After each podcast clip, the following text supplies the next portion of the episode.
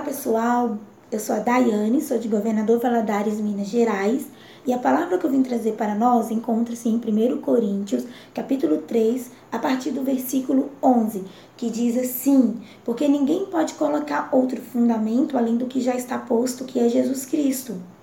Se alguém constrói sobre esse fundamento usando ouro, prata, pedras preciosas, madeira, feno ou palha, sua obra será mostrada, porque o dia trará a luz, pois será revelada pelo fogo, que provará a qualidade da obra de cada um. Se o que alguém construiu permanecer, esse receberá recompensa. Se o que alguém construiu se queimar, esse sofrerá prejuízo. Contudo, será salvo como alguém que escapa através do fogo.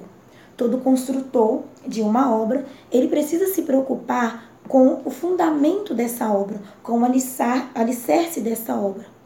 Da mesma forma, ele também precisa se preocupar com a qualidade dos materiais que ele vai usar nessa edificação pois dependendo da qualidade que ele for usar, dos materiais que ele usar, ele pode estar colocando em risco toda a obra construída. Da mesma forma, é a nossa vida. Nós que somos alicerçados em Jesus Cristo, precisamos também nos preocupar quais têm sido os materiais que nós temos colocado sobre este fundamento.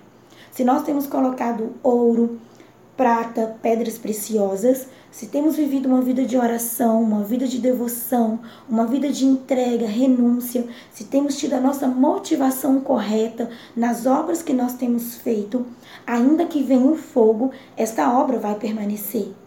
Porém, se nós temos construído usando palha, feno, madeira, com a motivação incorreta, em busca de reconhecimento humano ou é, apenas por entretenimento, essa obra ela não vai permanecer quando vier o fogo. Então nós devemos nos preocupar com a qualidade, pois o Senhor, mais do que ele não está preocupado com a quantidade, mas ele está preocupado com a qualidade dos materiais que nós temos usado. Assim tem que ser a nossa vida. Nós que somos casa do Senhor, templo do Espírito Santo, precisamos, além de estar com o alicerce certo, temos também estar com os materiais certos. Somente assim seremos artista forte, uma equipe forte e uma rede forte. Que o Senhor possa abençoar a sua vida. Construa sempre com os materiais certos. Deus te abençoe, em nome de Jesus.